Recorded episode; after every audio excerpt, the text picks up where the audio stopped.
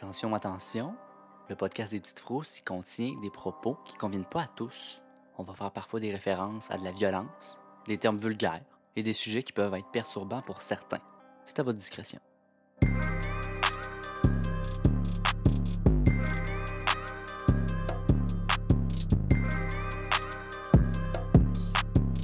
Tout le monde connaît le triangle des Bermudes? Mhm. Saviez-vous qu'il existe d'autres triangles où des phénomènes étranges ont lieu?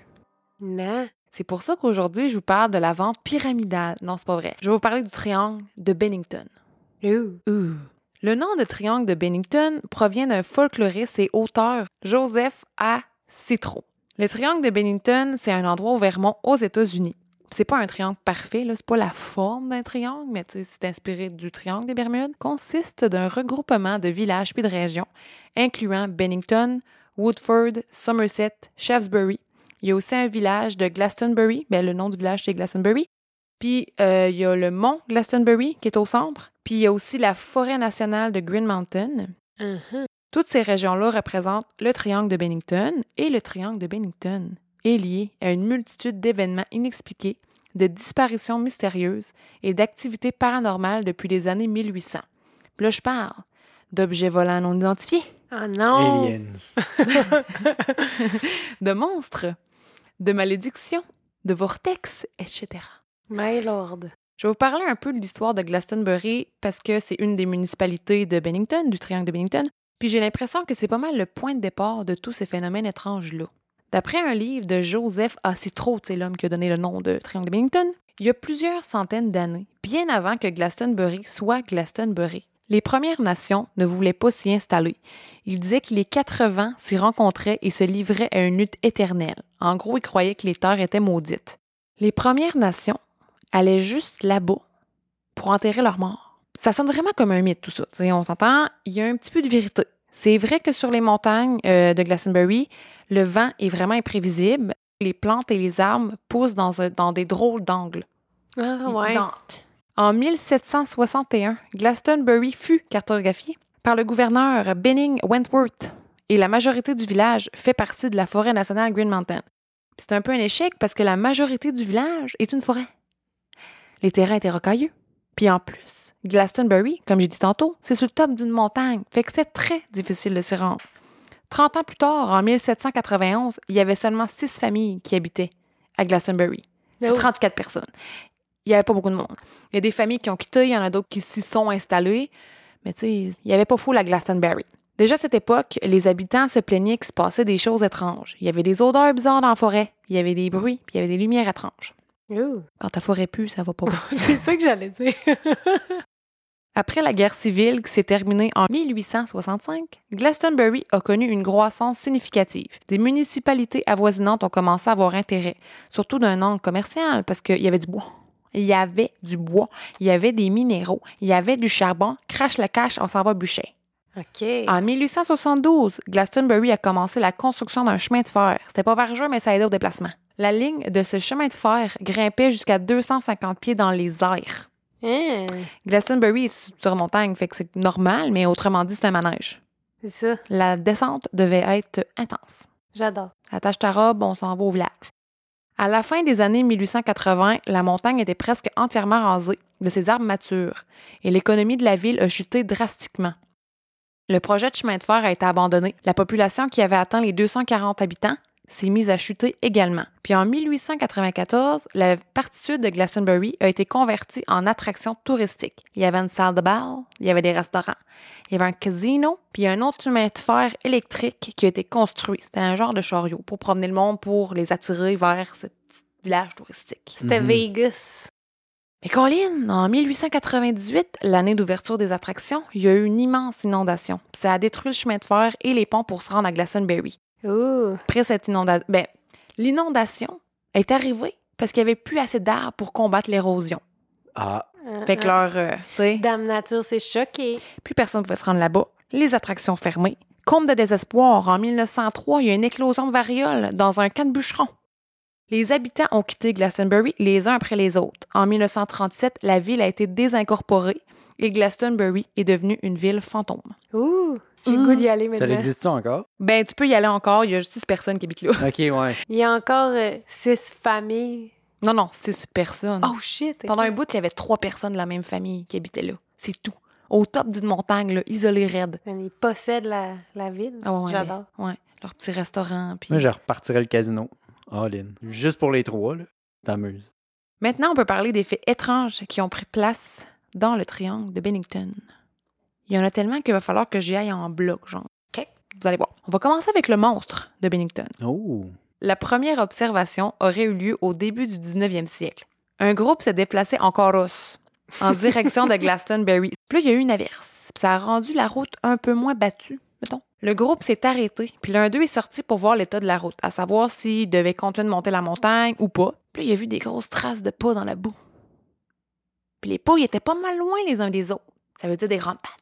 Des grandes enjambées. Puis là, le bonhomme, il a réalisé. Ça fait pas longtemps qu'il y a pluie. Qu'il y a plu.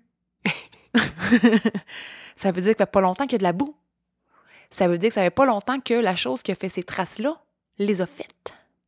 Ça veut dire que la chose est proche de nous. Là, les chevaux sont mis à agir bizarrement. Là, le reste du monde dans le carrosse ont remarqué une paire de yeux brillants dans le bois, à travers les arbres.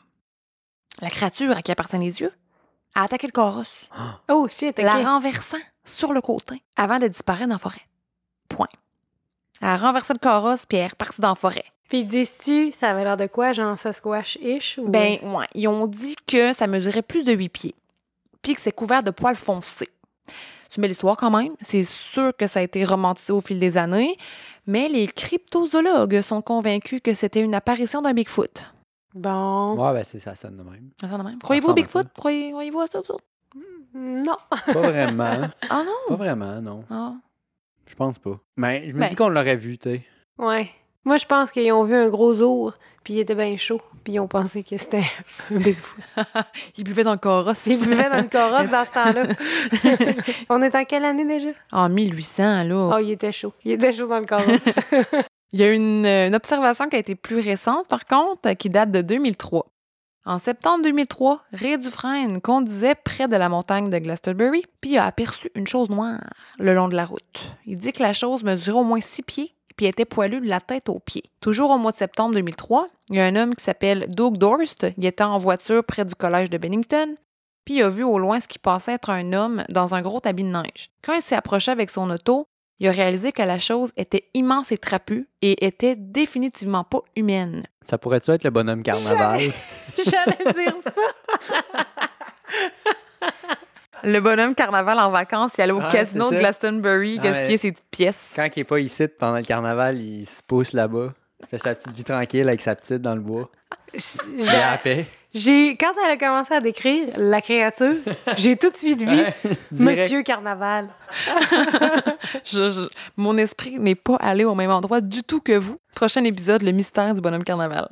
Les policiers ils ont soupçonné que c'était un gars qui s'appelait Michael Green, qui était un faiseur de farce dans le village. Mais Michael Green a nié, affirmant qu'il était pas assez cave pour courir dans le bois dans un costume de poêle en pleine saison de, chasse. OK, ouais, ouais, non, ça aurait pas été brillant.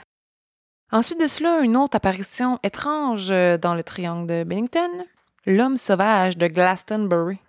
J'ai trouvé un vieil article du journal Harrisburg Daily Independent qui date du 20 janvier 1877 qui dit, et je cite, Un homme sauvage est au centre du plus récent émoi de Bennington. Il serait gros et poilu, avec un visage rouge et s'amuse à jeter des pierres aux granges et à pourchasser les femmes. Shit!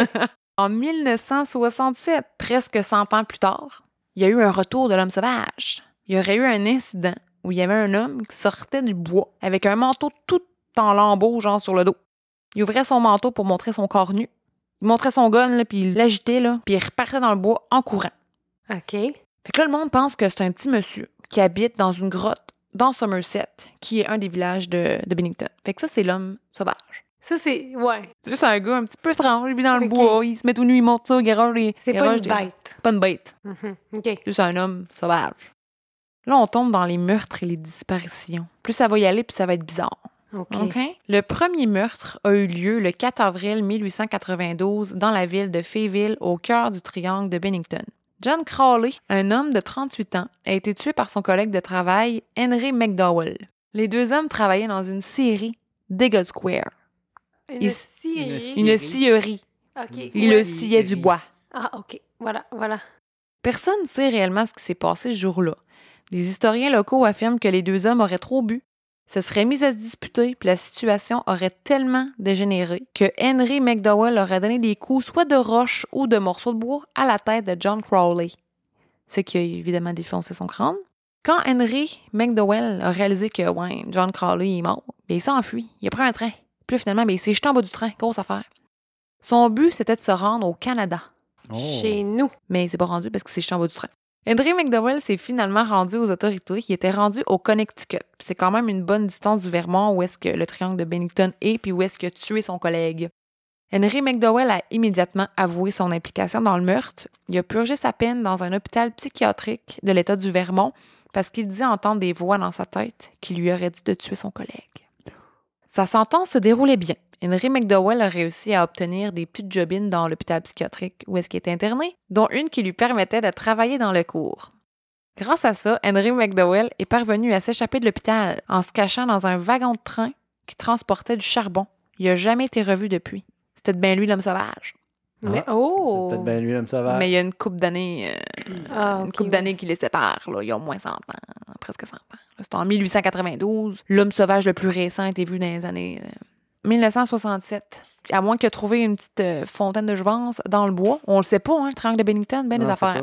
Deuxième meurtre, le 1er octobre 1897. C'était le premier jour de la saison de chasse au chevreuil de l'État du Vermont, genre la première à vie. Ah. Puis John Harbour, un père de famille de quatre enfants, faisait partie des chasseurs de chevreuil. Il était accompagné de son frère et d'un ami. Les trois hommes se sont dirigés à Bigford pour se procurer de la bonne petite viande de bois. Puis à un moment donné, ils ont comme été séparés. Ce qui arrive quand tu chasses, là, tu te sépares. tu sais. En tout cas, le frère de John Harbour et son ami ont entendu un coup de fusil. Ils ont entendu John s'exclamer Quelqu'un m'a tiré Puis ils se sont tout de suite précipités pour aller l'aider, mais ils n'ont jamais été capables de le trouver. Le jour suivant, le corps de John Harbour a été trouvé. Il avait été soigneusement placé en position assise à la base d'un cèdre. C'est à cet endroit qu'il s'est lentement vidé de son sang à cause de sa blessure par balle. Son fusil était entièrement chargé à côté de lui. Oh. C'est possible que tout ça, c'est un accident de chasse. C'est des choses qui arrivent. Personne n'a confessé avoir été responsable de la mort de John Harbour. Personne n'a été accusé non plus. Puis sa femme est décédée 43 ans plus tard sans savoir qui avait tué son mari. Triste. Fait que ça, c'est les deux meurtres du triangle de Bennington. Il y en aurait eu un troisième. Moi, j'ai pas trouvé un troisième, en tout cas dans ces années-là, là, mais je l'ai pas trouvé. Là, on passe aux disparitions. Là, ça s'en vient bizarre. En novembre 1943, Carl Eric, un amateur de plein air de 37 ans, était en voyage de chasse avec son cousin Henri. Il se trouvait à environ une quinzaine de kilomètres au nord-est de Glastonbury, puis bien classique, Carl et Henri se sont séparés. Après un certain temps, Henri trouvait plus Carl, puis il retourna au campement. Carl, lui, il est jamais revenu. Henri a attendu un certain temps. C'est pour lui laisser une chance de revenir, tu sais, ou de le rejoindre. Mais là, à un moment donné, il faisait un bout. Puis il a décidé d'alerter la police. L'endroit a été investigué. Ils ont cherché. Pas une trace de Carl. Trois jours plus tard, Carl est retrouvé. Il était étendu sur le dos, mort. Carl avait aucune trace de blessure externe. Son fusil avait été accoté sur un arbre, étrangement loin de lui. Aucune balle dans son fusil avait été tirée. Moi, quand j'entends ça, je me dis c'est un arrêt cardiaque. Il a tombé sur le dos, puis son gars était plus loin, il pissait, je dessus, moi. Mais Ouais. les policiers ont trouvé des pistes autour du corps de Karl de ce qui pensait être celle d'un ours, mais c'était quand même gros pour un ours. Puis mettons que c'est un ours, il y aurait des blessures externes, ça- il y aurait des graphines, il y aurait des, des morsures, je sais pas, Karl aurait pris son fusil, il aurait couru, il aurait pas juste tombé sur le dos. Il y a une autopsie qui a été faite, puis ça a révélé que Karl avait été écrasé avec une force si grande que ça avait cassé ses côtes et celles-ci ont empalé ses poumons. Puis c'est de ça qu'il est mort. Shit. Mais aucune trace externe. Ouais, c'est ça qui est bizarre. Ouais, c'est weird. Ouais. Ah. Mais il n'y a pas un ours qui te prend puis qui te serre. Tu sais, c'est un ours, ça me semble, ça te Non, c'est ça te roule, ça te pousse, ça te fait plein d'affaires. En tout cas, des attaques d'ours que j'ai entendu parler. Là. Ouais. Ben, ouais. Je n'ai jamais croisé un ours. Il aurait crié. Sinon, il y aurait. Si, l'ours aurait pu y sauter, comme il sauter dessus. Ouais. Jouer avec. Mais je sais pas, là. Ça aurait fait des traces. Ça reste, c'est ça, ça reste qu'il n'y a pas de traces. Ouais, il y a au moins aurait vu graphine. quoi? Il aurait crié. Il l'aurait trouvé quand ils l'ont Ouais. cherché. Ou il est peut-être c'est un- peut-être un ours qui est passé après. Là. Ouais, il c'est était ça. à terre, puis l'ours a passé, puis il a sniffé. Là. Petit sniff, Ouais, puis il est c'est gone. vrai. c'est plus ça que. En même temps, ça explique pas les poumons euh, perforés. Non, non, non, ça explique pas ça, mais ça veut pas dire que c'est un ours qui l'a fait. Non, ça, ça veut pas dire que c'est un les pas animal. autour. Ouais. Pas. Ça peut être un animal. Ou l'homme sauvage. La prochaine, encore une fois, une disparition, c'est celle de Midi Rivers. C'est souvent nommé comme étant la première disparition documentée, mais c'est faux. Fait que si jamais quelqu'un décide d'aller googler, c'est des pacotilles. Midi Rivers, c'était un homme de 74 ans. C'était un guide de chasse. Malgré son âge, il était en forme et très en possession de ses moyens. Il connaissait le coin, c'était un adepte de plein air expérimenté. Je ne sais pas si vous avez remarqué un pattern que c'est tout du monde qui chasse, du monde qui connaît le bois, Ouais, c'est du souvent monde expérimenté. C'est souvent l'automne. Mhm. Vous allez voir, c'est tout le temps, tout le temps l'automne. Septembre, novembre, décembre, c'est pas mal tout le temps là que ça se passe. Ben, En même temps, c'est la chasse. saison de chasse. Ouais. C'est sûr. Ouais. cas. Mais il y en a tu sais, il y en a d'autres, là, vous allez voir. Vous allez voir. Plusieurs contextes. Fait que le 12 novembre 1954, Midi Rivers guidait quatre chasseurs euh, dans la forêt, au sud-ouest de Glastonbury. Plus précisément encore, il était dans une région qui s'appelle le Hell Hollow, qui se traduit par enfer creux. Oh, Oh. OK, oui. Hell. Hell Hollow, toujours dans le triangle de Bennington. En chemin du retour de leur petite séance de chasse guidée par Midi Rivers, Midi Rivers, il a pris les devants. C'est normal, c'est le guide. Mais à un certain moment, les quatre autres chasseurs l'ont juste perdu de vue. C'était bizarre parce qu'ils étaient là pour les guider, puis à un moment donné, ils, suivent plus. La dernière fois qu'ils l'ont vu, ce sera environ vers 16 heures. Puis selon les légendes, euh, puis tout ce qui se rattache au triangle de Bennington, les choses étranges se déroulent généralement en fin d'après-midi vers 15h et 16h. Puis là, les quatre chasseurs qui étaient avec Midi, ils se sont dit on va continuer pareil, puis on va finir par leur sais, on va, on va leur pogner. Ils se sont finalement rendus à la destination avant Midi Rivers. Il aurait dû arriver en premier parce qu'il était en avant d'eux autres. Ça veut dire que Midi Rivers aurait perdu de la vitesse et que le groupe l'aurait dépassé. Le groupe a essayé de le retracer, sans succès. Ils se sont rassurés en disant que Midi Rivers était largement capable de survivre en forêt, puis que ça serait une question de temps avant qu'il refasse surface. Durant les jours suivant la disparition, entre 300 et 500 personnes, incluant des gens de l'armée, se sont mobilisées pour essayer de le retrouver. Les recherches ont duré huit jours, puis malheureusement, Midi Rivers n'a jamais été retrouvé. La seule trace de lui est une cartouche de son fusil de chasse qui a été trouvée tout près d'un ruisseau. Mais pas un fragment de balle, là, vraiment la balle. Comme si ça avait tombé de son fusil ou de son tiré- ouais, sac. c'est ça, ça n'a pas été tiré. Ouais, c'est ça, ça n'a pas été tiré, puis il n'a jamais été retrouvé. Prochaine disparition, c'est en 1946. C'est le cas de Paula Weldon. C'est le cas de disparition le plus connu du triangle de Bennington. Paula avait 18 ans.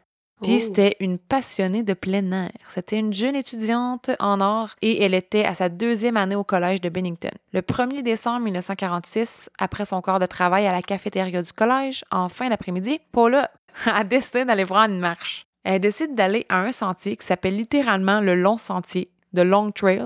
ce sentier-là s'étend sur 439 km à travers le Vermont, puis se termine à la frontière Shit! canadienne. C'est long, là. Tu sais, tu peux commencer un peu n'importe où sur la trail, là. Fait tout cas, elle a dit, je m'en marche dedans. Puis des gens qui se promenaient dans le sentier ont vu Paula. Ils ont dit qu'elle portait un manteau rouge vif, puis c'est grâce à ce manteau-là que plusieurs personnes l'ont remarqué, justement. Un homme qui se serait perdu se serait fait donner des informations par Paula. Un couple plus âgé s'est souvenu avoir suivi Paula pendant une certaine période de temps. Selon eux, il devait être à peu près 16 heures. Quand le couple a tourné le même coin, Paula avait disparu. Le lendemain, sa colocataire à l'université a remarqué que Paula n'était pas revenue puis qu'elle elle s'était pas présentée à aucun de ses cours. Paula Weldon a alors été portée disparue. Des mesures ont été entreprises pour retrouver Paula. Son père avait beaucoup d'argent, puis une récompense de 5000 dollars qui a été offerte. Le FBI a même offert son aide. Il y a eu des survols aériens. Il y a eu beaucoup de presse. Puis malgré tous ces efforts, aucune trace de Paula Weldon n'a été retrouvée. Puis c'est à partir de ce moment-là que des gens se sont mis à croire que c'était malchanceux de porter du rouge dans le triangle de Bennington. Oh. OK. Genre, tu portes pas du rouge vers 3-4 heures dans le triangle de Bennington, dans la forêt Green Mountain, tu fais pas ça. La prochaine disparition, c'est tellement bizarre, je la comprends pas. C'est la disparition de James Tedford, qui s'est volatilisé le 1er décembre 1949, trois ans jour pour jour après la disparition de Paula Weldon. James Tedford était un homme de 68 ans.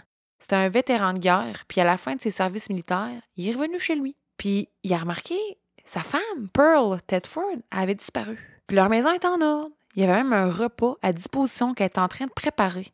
Mais elle était juste pas là. James Tedford, il s'est dit, peut-être sa femme est allée faire une petite commission. Mais est jamais revenue. La police a suggéré qu'elle était sûrement enfuie avec un autre homme. Ça se peut. Par après, James s'est débarrassé de leur maison, puis est emménagé dans une maison de retraite pour les soldats de guerre à Bennington. En automne 1949, James rendait visite à des membres de sa famille à Saint Albans, toujours au Vermont. Le 1er décembre, il se prépare pour son retour chez lui. C'est un voyage d'environ 8 heures. C'est long, mais James était habitué. Faisait occasionnellement la route depuis quelques années. Des proches de James Tedford l'ont accompagné à la station d'autobus. Durant le voyage, les passagers l'ont vu. Le chauffeur l'a vu. Il y a des passagers qui lui ont parlé. C'est des gens qui se connaissaient tous, tu sais. Donc James était là tout le long, dans son siège. Mais entre l'avant-dernier arrêt et le terminus de Bennington, James Tedford a disparu. Il était Dans plus le là, bus, là? dans le bus. What? il a disparu dans le bus. Puis le monde, il a parlé, là. Tu sais, le monde, ils l'ont vu, là. C'était Puis- pas genre, ah, je l'ai, ouais, ouais, je vais l'avoir vu. Non, non, j'y ai parlé. C'était un trois ans jour pour jour, la même date que Exactement. Exactement. Non, ouais. Les 14 passagers et le chauffeur ont tous confirmé que James Telford était présent à bord et puis s'est volatilisé en deux arrêts. Sa valise était encore dans l'autobus, puis son ticket de bus était sur son siège.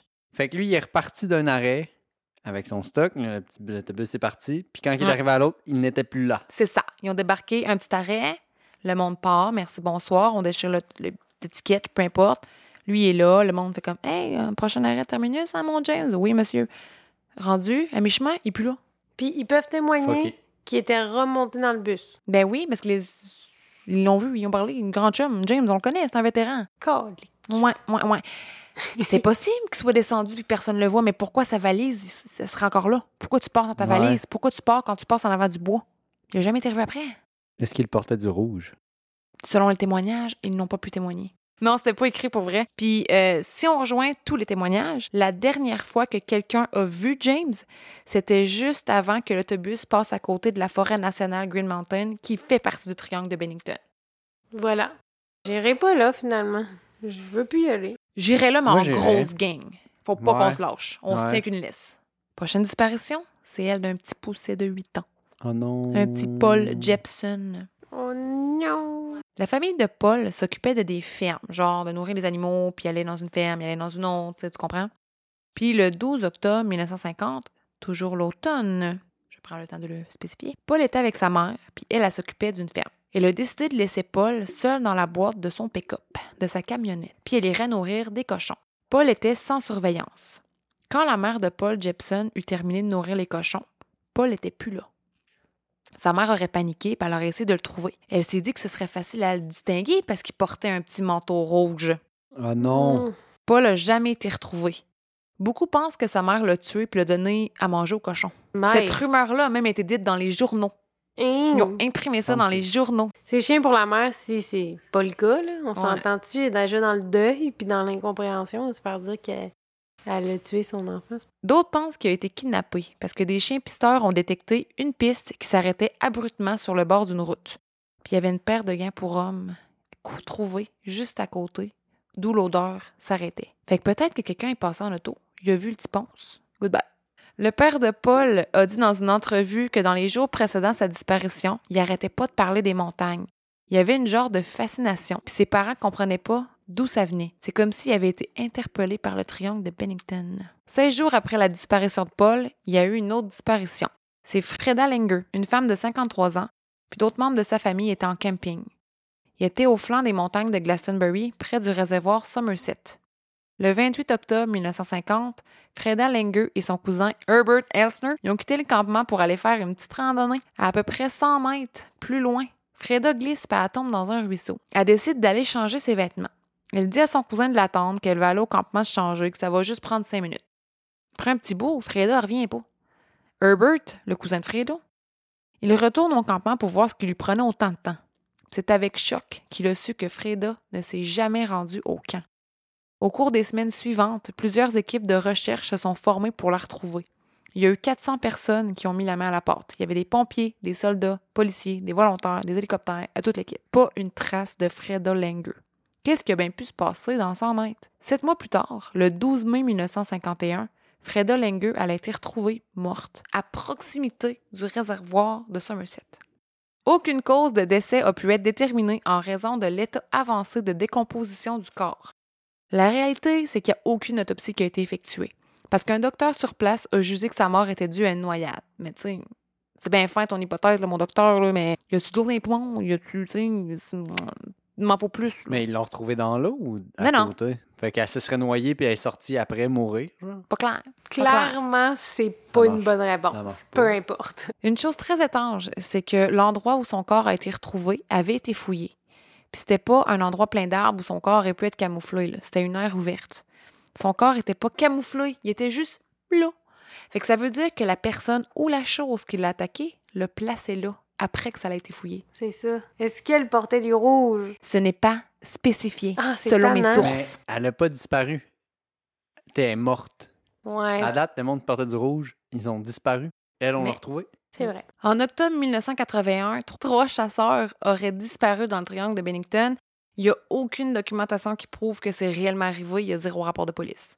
Je le dis pareil. Le 17 octobre 2019, une mâchoire a été retrouvée dans un gravel pit tout près du réservoir Somerset. Les restes appartenaient à Jessica Hildenbrandt, une femme de 43 ans originaire de New York. Le police a jugé que c'était un, un homicide, mais rien d'alarmant pour la population. Ce qui est bizarre avec ça, c'est que son surnom, c'était Red, rouge, parce qu'elle était rousse. Ah, Celui-là est bizarre. Peut-être un peu plus Ah, poussé. ouais. Tu sais, mettons que c'est un alien là, qu'ils enlèvent. Il voit du rouge, il voit une tête rouge. Merci, bonsoir. Ouais. Le 19 juillet 2021, un homme nommé Joseph Schuning, 73 ans, disparaît. Il a été retrouvé mort au mois d'août 2021. Puis Joseph Schuning s'est enlevé la vie dans son camion avec une arme à feu.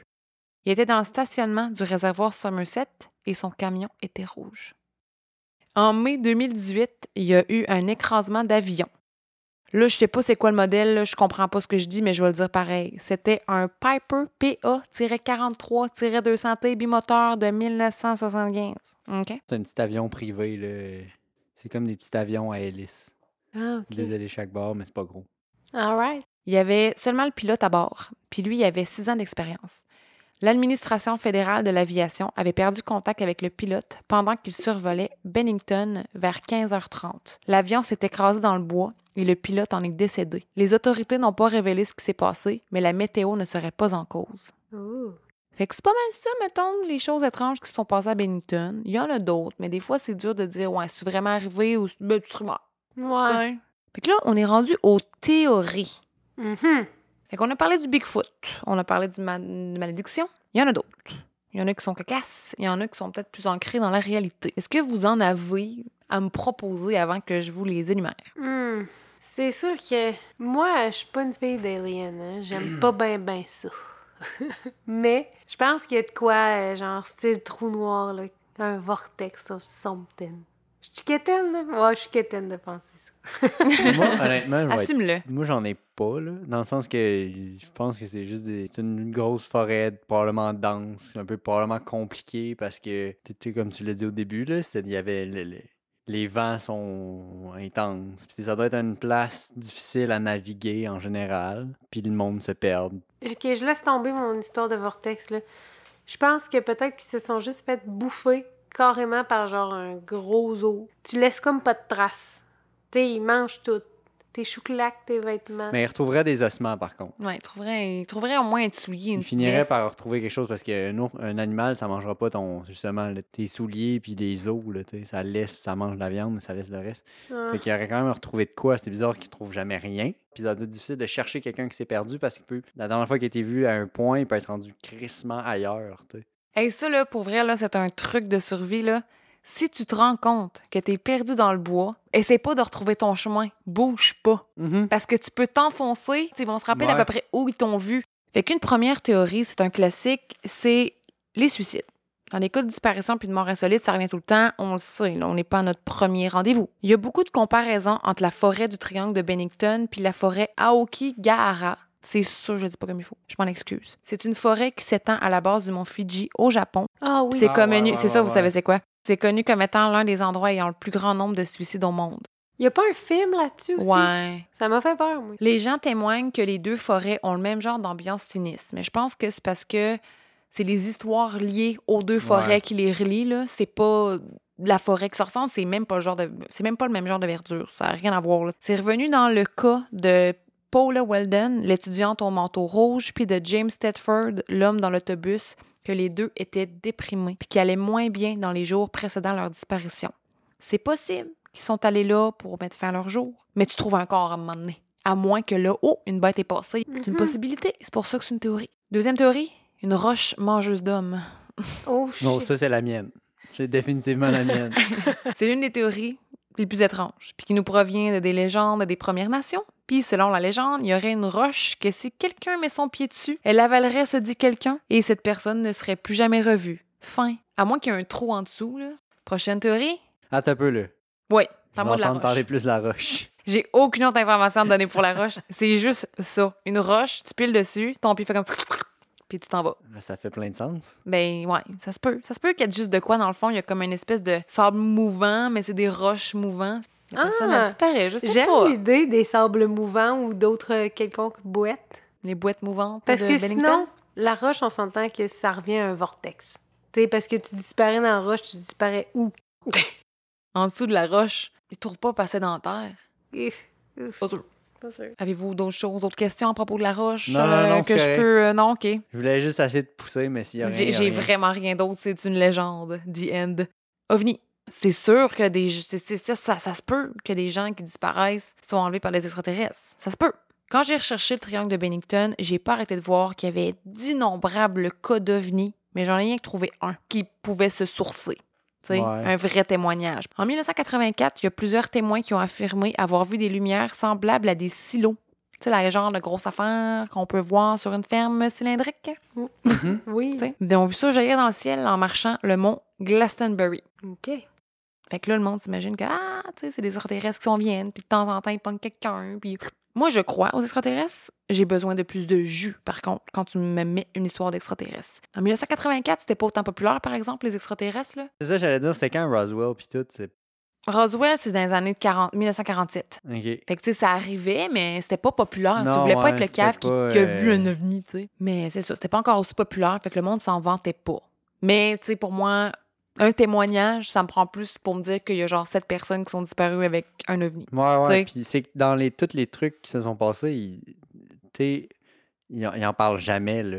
Non, Il y a c'est ça. personne qui fait, ouais, il y avait des, il y a eu de quoi de louche. ou Ouais, le jour avant, j'ai vu des lumières, tu sais. Ouais, exact. Et un, un bruit ou Mm. toutes les patentes quand il y a une histoire de Ouais. d'ovnis, là, puis de- d'extraterrestres, genre, il n'y a rien de ça, c'est juste du monde qui disparaissent. Fait que je suis pas là, moi non plus. Non, non, non. c'est Autant que j'aime ça, autant que j'y crois, c'est pas la mienne. C'est qu'il y a plein de, il y a plein de, tu sais, il y en a avec des, des grosses pattes à terre, il y en a qui c'est juste aucune trace, il y en a qui sont morts, il y en a qui sont disparus. Je pense qu'il y a plusieurs sources. Ah, tu penses? Ah ouais, ça se peut aussi. Ça ça. peut être. Dans le fond, c'est une manigance dans le village. Ils savent très bien ce qui se passe. Ils font des sacrifices humains. Une autre affaire Oui. par rapport à ça, que c'est tous des trucs séparés, les années entre les affaires qui sont arrivées, là, genre 100 ans, Mais il y en a au moins cinq qui ça a été pas mal dans les mêmes cinq ans, là. ouais. Genre, de partir de Carl Eric jusqu'à Frida, là, c'est pas mal toutes dans les mêmes années. Fait que ça en fait quand même une bonne petite poignée. Ouais. Puis ça m'amène à l'autre théorie du vortex et du portail. Fait que le portail, c'est une autre théorie qu'on a, que tu as mentionné, ma chère Catherine. Euh, Il y en a plusieurs qui pensent qu'il y aurait un portail dans le triangle de Bennington. Puis de ce portail-là, tu sais, il aspire autant du monde qu'à un moment donné, il ressort un Bigfoot, à un moment donné, il recrache un alien, il en respire un autre personne. C'est fantastique, c'est c'est tiré par les cheveux, c'est de l'exagération, euh, c'est de la fiction. Non, on comprend pas ça. James Tedford qui est disparu James dans l'autobus Tedford? là, entre deux arrêts. Là. Je viens de Ça, me c'est souvenir de ça, puis ouais. celle-là. Lui, lui, il est bizarre, là. Ouais. Dernière théorie, qui est très probable, quand même. Ça se peut que c'est un tueur ou une tueuse en série. Les similarités entre les disparitions poussent à croire qu'un tueur ou une tueuse en série serait responsable. Parce que de 1943, comme on vient de dire, puis 1943 à 1950, il y a eu au moins cinq personnes qui sont disparues, puis c'est beaucoup. Mhm. Mhm. Le fait que ce soit presque toujours l'automne démontre que c'est pas juste un hasard. Tu sais, la- l'affaire qui va un peu à l'encontre de ça, c'est que les tueurs en série, ils ont des patterns. Ils vont aller avec dans le même âge, ils vont tuer des gens du même sexe, ils vont tuer le même genre de personnes, tu sais, ils vont comme se fier à un profil. Mais durant la période de disparition de 1943 à 1950, il y avait autant des hommes que des femmes, des enfants, un jeune adulte, un homme âgé. C'est possible que ce fut quelqu'un qui allait selon les opportunités, genre, hey, si je te pogne, je te tue. Ouais, c'est ça. Mais dans ma tête, c'est pas une opportunité si t'as quelqu'un. Tu sais, t'as deux personnes, t'en as une à 10 mètres, t'en as une à 5 mètres, tu pognes lui à 5 mètres. Tu sais, me- Mehdi Rivers, il était avec quatre autres chasseurs qui le suivaient. Un moment donné, il vire, il le revoit plus. Tu l'as kidnappé, tu sais, je peux bien croire, là, mettons, là, que c'est ça le trip du tueur. Ça veut dire que ni toi, mais le tueur, ni la personne que tu kidnappes fasse de bruit, puis que tu laisses pas de traces non plus. Un Ouais. chasseur, c'est capable de pister, là, quand même un Mhm. peu, là. C'est-à-dire que les chiens pisteurs non plus ne trouvent pas. Ça se peut, mais là. J'avoue que toutes les personnes qui ont disparu, ils étaient comme soit accompagnés de près ou de loin. là. Tu sais, le gars qui était avec le groupe Ouais, Paula était seul. chasseur. était avec deux personnes âgées en arrière qui la suivaient. Ça se peut qu'il y en a une dans le tas que c'est un tueur. Ça peut qu'il y en a un dans le tas que c'est un tueur. Ça veut pas dire que c'est toute la gang. Mais c'est ce qui conclut mes théories. C'est dur à. Moi, j'ai l'impression que c'est juste un, un hasard. C'est un addon qu'il y ait du monde en le- le- la couleur rouge soit impliquée ou whatever. Là. Je pense que tu peux prendre n'importe quel parc ou forêt puis dire que c'est un triangle de quelque chose. En 2020, il y a eu 1600 disparitions inexpliquées dans des parcs nationaux en Amérique du Nord. Imagine au cours de 15 ans, 20 ans, 30 ans. C'est ça mon point, là, dans le sens que c'est juste. Il y a plein de monde qui se perdent dans le bois. Là. Oui. Fait que, tu sais, c'est pas. euh, que ça soit là ou ailleurs, il- on, se fait, on se fait des vues, je pense. Ouais. Il y a rien, là. Il se passe rien. Pas plus qu'ailleurs, en fait. Ah, Il y a quelque chose de folklorique de se dire. Ouais, Ouais. ouais, c'est, c'est plus une question de folklore. Là, Ça, puis- ça a dû faire des, des- des petites visites de, de touristes aussi. Là. Check nous, on est comme intrigués d'y aller. C'est sûr. C'est sûr que ça, ça c'est peut peu aider. ça. Il y a du monde qui a vendu des livres avec ça aussi, là, tu sais. Mais le monsieur dans l'autobus, j'en reviens pas, par exemple. Ouais, lui, ça reste fucké. Lui, je l'accepte pas. Je pense qu'il était tout sous dans l'autobus. La L'alcool est en cause. C'était du moonshine. C'est ça. Sinon, mais comme je disais, il y a plusieurs autres triangles. Puis j'aimerais faire un petit, un petit tri- tu sais, énumération des autres triangles. Il y a le triangle de Bridgewater au Massachusetts. Massachusetts.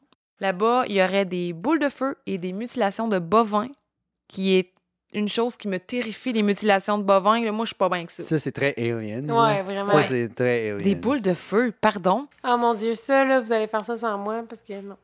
Certain. Non. Il y en a d'autres. Triangle du dragon dans l'océan Pacifique au Japon. Disparition de navires. OVNI. Anomalie magnétique. Après ça, il y a le triangle de Matlock en Angleterre. OVNI, OVNI. OVNI en forme de cigare. En forme de chapeau melon. OVNI, OVNI, OVNI. En forme de chapeau melon. Forme de cha- je, je comprends même pas. Le- le- parce que les ovnis en, en forme de cigare, c'est comme un classique des ovnis. Là. Genre, on entend souvent ça quand même. là. Probablement. Là, maintenant, c'est les triangles qui sont à la mode. OK, Nouveau ouais. modèle. Mais euh, cigare, ça te rappelle peut-être les silos qui ont été vus dans le triangle de Bennington? I don't know. Mais c'est ce qui conclut l'épisode de- des triangles, du triangle de Bennington. Beaucoup de stock. Beaucoup de stocks, Beaucoup, de, petits stocks. C'est ça. Si vous avez des théories, partagez-les sur Instagram. C'est quoi notre Instagram? Petitefrousse.pod. Salut, bye. Bye!